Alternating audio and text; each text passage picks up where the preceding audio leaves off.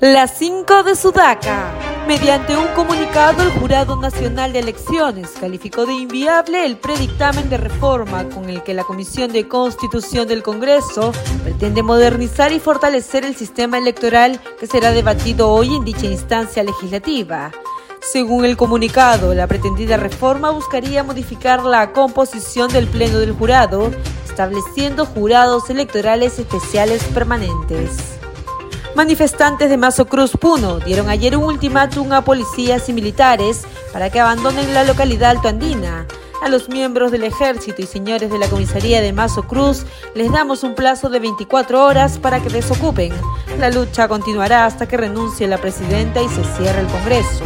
Caso contrario, se atenderán a las decisiones del pueblo santarrocino, dijo el portavoz de la protesta. El ejército ruso lanzó este viernes un ataque masivo con misiles teleguiados y drones provistos de cohetes que alcanzaron varias instalaciones generadoras de energía, afirmaron portavoces de las fuerzas de defensa ucranianas, un día después que el presidente Volodymyr Zelensky pidiera en Bruselas, Bélgica, más armas a sus aliados europeos. Y Brasil remece el planeta fútbol al anunciar que Carlo Ancelotti, actual entrenador del Real Madrid, le ha dado el sí a las autoridades de la Confederación Brasileña de Fútbol para dirigir la selección pentacampeona a partir de junio de este año.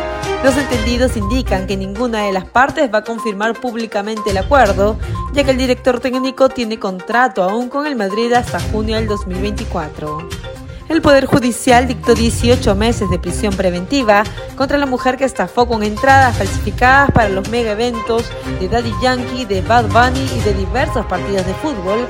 La ahora prófuga de la justicia peruana continúa en Madrid, España, donde viajó poco después de cometer su última estafa.